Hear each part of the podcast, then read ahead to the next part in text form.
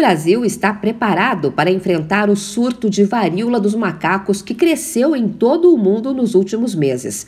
A afirmação foi feita nesta segunda-feira pelo secretário de Vigilância em Saúde do Ministério da Saúde, Arnaldo Correia de Medeiros. No último sábado, a OMS, Organização Mundial da Saúde, declarou a doença como uma emergência de saúde pública internacional. A varíola dos macacos já teve mais de 16 mil casos notificados em 75 países. O secretário Arnaldo Medeiros disse que o Brasil já possui uma sala de situação específica para lidar com a doença que está em funcionamento desde maio. É uma sala que você reúne especialistas para montar um fluxo de vigilância, para definir o que é um caso confirmado, um caso descartado, um caso suspeito, como recolher as amostras, como colher as amostras biológicas. Portanto, quando a Organização Mundial de Saúde decreta que ela é uma emergência de saúde pública de interesse internacional, normalmente a OMS faz isso para alertar os países a tomar as suas medidas necessárias de vigilância. No nosso caso, nós já tínhamos tomado as medidas necessárias de vigilância. O Ministério da Saúde anunciou outras medidas para combater a varíola dos macacos. Uma delas é a aquisição de vacinas contra o vírus causador da doença.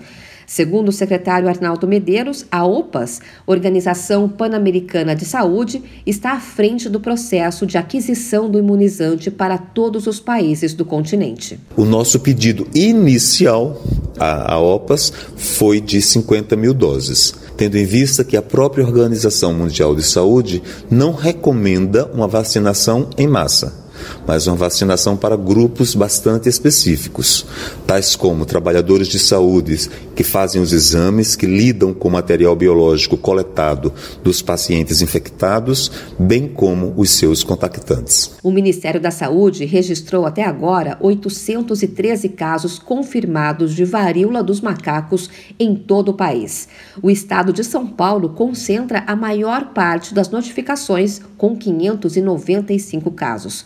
O secretário Arnaldo Medeiros disse que, apesar de a doença ter baixa letalidade, é importante que a população se mantenha vigilante para identificar os casos. Em caso de aparecimento de febre súbita, dor de cabeça, dor no corpo, vômitos, náuseas, o aparecimento de pequenas feridas, de pequenas vesículas, de pequenas bolinhas, quer na região do pescoço, quer na região perigenital, não fique em casa. Procure a unidade médica e o seu médico vai lhe examinar, levantar a sua história clínica e ele vai dar o encaminhamento necessário para o seu caso. O secretário de Vigilância em Saúde falou sobre o assunto antes da abertura de um workshop promovido pelo Ministério da Saúde nesta segunda-feira, com o objetivo de fortalecer as estruturas de vigilância no Brasil e nas Américas. De São Paulo, Luciana Yuri.